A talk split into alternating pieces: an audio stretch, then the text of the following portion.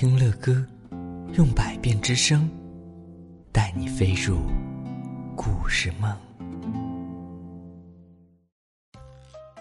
有的时候啊，虽然很努力，却没有得到最好的成绩。参加划船比赛的时候，河狸队是最后到达终点的。但就算如此，动物们还是不愿意放弃，连人类也一起为他们加油。在体育比赛中啊，动物和人类没有区别，他们都有着不放弃的顽强精神。比赛结束了，现在颁发一二三名的奖牌。参加体操比赛的无尾熊选手得到了铜牌，动物们就像自己得到了铜牌一样，嘿嘿，一样的开心。当然了，他们也不忘记了要去祝贺。金牌和银牌的选手，友谊比比赛更重要。人类和动物成为了好朋友。奥运会最后一项比赛是马拉松，人类和动物们一起准备开跑。嚯！观众们热烈的为他们加油。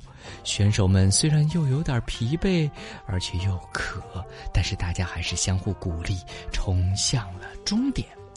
看一下，在图画上他们都说了一些什么。啊，这个，这个不知道是谁在说。他说：“乌龟啊，一起跑吧。”哼，然后乌龟说：“我一定要赢过兔子。”嘿嘿，然后好多人在给他们喊加油。我们一起加快跑步吧。羚羊和一群人在在在往前边冲。啊，然后到了后边，他说：“现在还剩下一半的赛程了，选手们加油！”咕噜咕噜咕噜咕噜咕噜，救命啊！太难了，没有办法继续跑了。呃，这是谁呀？哦，这是一头猪啊，他太累了。啊，好，旁边还有一些医疗队在给选手救治，说：“选手，你没事吧？”嗯。观众们非常热烈的为他们加油，所以选手们虽然又疲惫又渴，但是大家还是相互鼓励着冲向了终点。谁会赢了这场比赛已经不重要了，发扬体育精神比比赛的结果更重要。奥运会闭幕式的时候啊，人类和动物互相祝贺、互相鼓励，并成为了好朋友。天气晴朗的时候呢，正是动物们回家的时候。这一次奥运会对人类和动物来说都非常的难忘。他们互相约定，我们下一次的奥运会再见哦。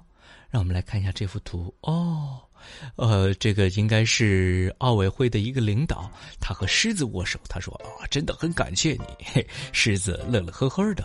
然后呢，这个应该是。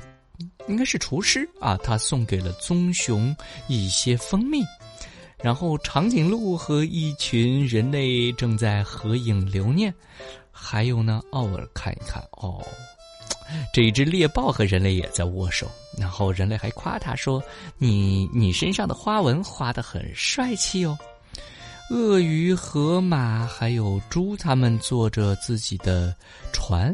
啊，这一艘应该是一只大鲸鱼，然后准备离开，啊，然后我们的人类跟他们说一路顺风哦。嗯，各位乖乖们，乐哥非常喜欢我们来自杭州市临平区南河幼儿园颐和园区上学的。宝儿小朋友所点播的这一篇动物奥运会的故事，乐哥也在想着，如果人类真的能和动物们一起来比赛一场奥运会就好了。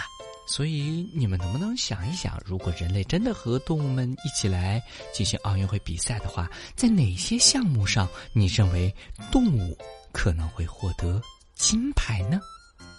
好了，带着这样的问题，如果你也希望向乐哥点播你喜欢的故事，可以添加乐哥的微信号。乐哥的微信号是幺八零四八五三八八五七，给乐哥留言，胖熊老师会为你们找到精彩的故事哦。